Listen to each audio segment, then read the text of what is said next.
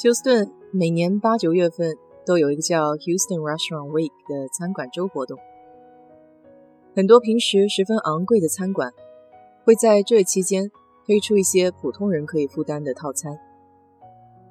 活动结束以后，餐馆会根据销售量，把这期间的部分收入捐赠给美国食品银行，也就是以前节目提到的一个很大的慈善机构。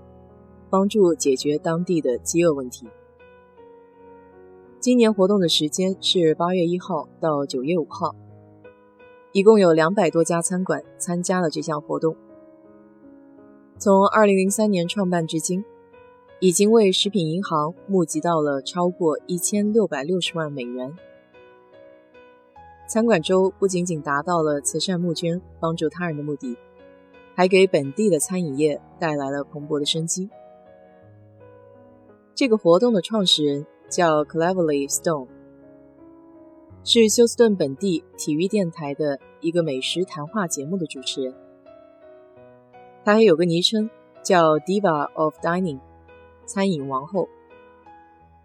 不幸的是，在与子宫癌抗争了近一年以后，去年六十八岁的他还是离开了家人和亲朋好友。餐馆周活动完全是他业余时间。无偿投入自己的精力和时间，达到了成果。这也实现了他的愿景：出门就餐，做好事。恰巧想到昨天和我聊天的李姐说起，人这一辈子得做一些有意义的事情。我当时知道这个活动也算是一个机缘巧合。以前和我一起捣鼓外卖应用的小伙子，也就是我单位的同事，当年还是单身的时候。组织大家一起去市区的一家法国餐馆，说一个人只需要三十五块钱就可以吃到四道菜，从头台到甜点。要知道这家在美国大众点评 Yelp 上是三个 dollar 的符号，也就表示比较贵。像一道头台法式蜗牛就要二十三块钱，这个价格也不是说吃不起，但不属于天天吃的那种。参加活动的餐馆种类比较多，有法式、意式、美式，也有印度菜、日本菜。不过没有中餐厅。当然，我也不清楚怎么样才能加入这个活动，毕竟不是餐饮这个行业的。但只要是和吃有关，还是很对我的胃口。于是今年就想借着这个活动去试几家餐馆。其中一个方向就是海鲜类的早午餐选项。早午餐和午餐都是二十块钱，通常会包含两三道菜。我相中的这家叫 Branners of Houston。这家餐馆是新奥尔良 Commander's Palace 的姊妹餐厅，它是以南方特有的 Cajun 风味出名。二十块钱的早午餐菜单上有两道菜。第一道是汤或者沙拉，一共有七个选项。汤有甲鱼汤、鸡肉香肠浓汤、特色汤。沙拉有独家沙拉、德州甜瓜沙拉，还有素沙拉。这个甲鱼汤听着有点意思，我也很惊奇，美国人居然会吃这个。还有一个选项是长得像虎皮蛋的一个小点心，叫 Balding Scotch Egg。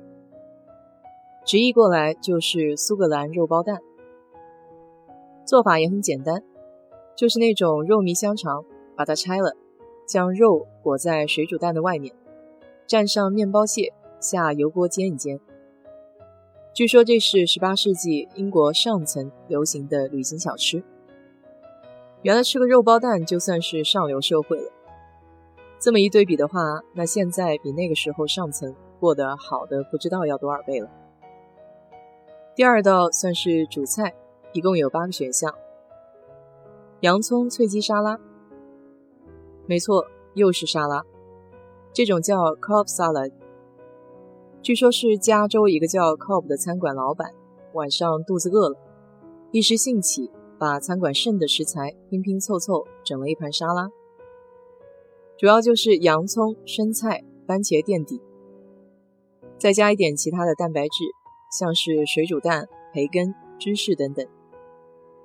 这么听起来，其实我自己在家做的也差不多。第二个选项是丹安芝蘑菇小牛排。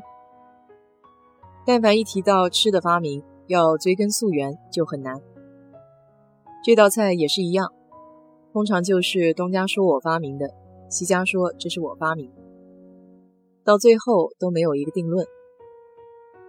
不过，其实对吃客而言，是谁发明的并没有那么重要，好吃才是关键。从卖相上来看，多汁鲜嫩应该是这道菜的亮点。毕竟又是黄油又是白兰地，听起来就很顺口。第三项烟熏红鱼饼，这个我估计不会点，它的样子和蟹饼差不多。一般这种绵软不够劲道的口感，我不是很喜欢。第四道火腿蛋松饼，Egg Benedict，以前也介绍过，这个看着挺简单的。就是松饼上盖着火腿、溏心蛋，还有荷兰酱。早午餐如果不想吃的太油腻的话，这是一个不错的选择。第五项生煎三文鱼，这让我想到有一次在旋转日料店吃到的油炸三文鱼皮，特别的惊艳，非常好吃，就是吃多了会稍稍有点腻，但入口即化。鱼油四溢的满足感，还是久久不能忘怀的。剩下的两项就显得没有那么有吸引力了，分别是烤虾和炸茄子。说了这么多，这还只是对菜单比较肤浅的认知。有些时候看着材料都差不多，但不同的厨子做出来的风格是完全不一样的。所以还是得有一种开放的心态去尝试新鲜的事物。怎么样？今天你也去尝一道新菜吧。有机会的话，在评论区给我分享。好了，就聊到这里，谢谢收听。